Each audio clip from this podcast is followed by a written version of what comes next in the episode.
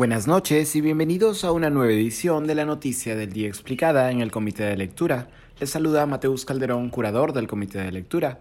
Un nuevo caso de corrupción en regiones lleva a Juan Alvarado Cornelio, gobernador regional de Huánuco, a prisión preventiva por 18 meses.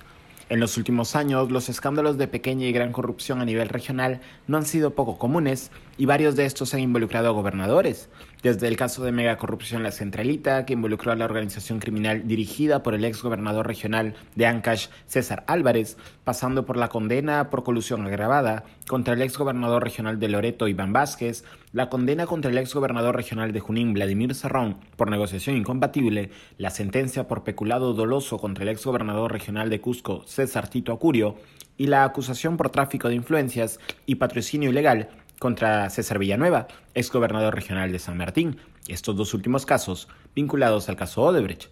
En el caso de Alvarado Cornelio, la investigación preparatoria por parte de la Fiscalía detectó irregularidades en la compra de 7.995 laptops destinadas a profesores de la región. Se sospecha que la adquisición de los aparatos electrónicos habría favorecido a una empresa cercana al gobernador regional.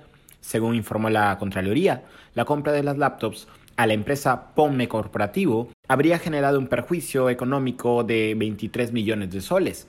El dictado de 18 meses de prisión preventiva también alcanza a los exfuncionarios del gobierno regional Luz Rodríguez y Frank Darwin Campos Soto, así como al empresario Luis Pedregal González de POME Corporativo.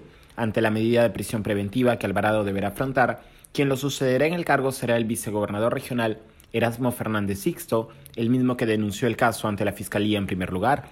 En diciembre del 2020, las oficinas del Gobierno Regional de Huánuco y su Dirección Regional de Transportes ya habían sido intervenidas por la Fiscalía Anticorrupción, la Procuraduría y la Policía por el caso Los Intocables de las Obras, de presunto direccionamiento de al menos seis obras públicas para favorecer empresas vinculadas al gobernador regional y a su familia.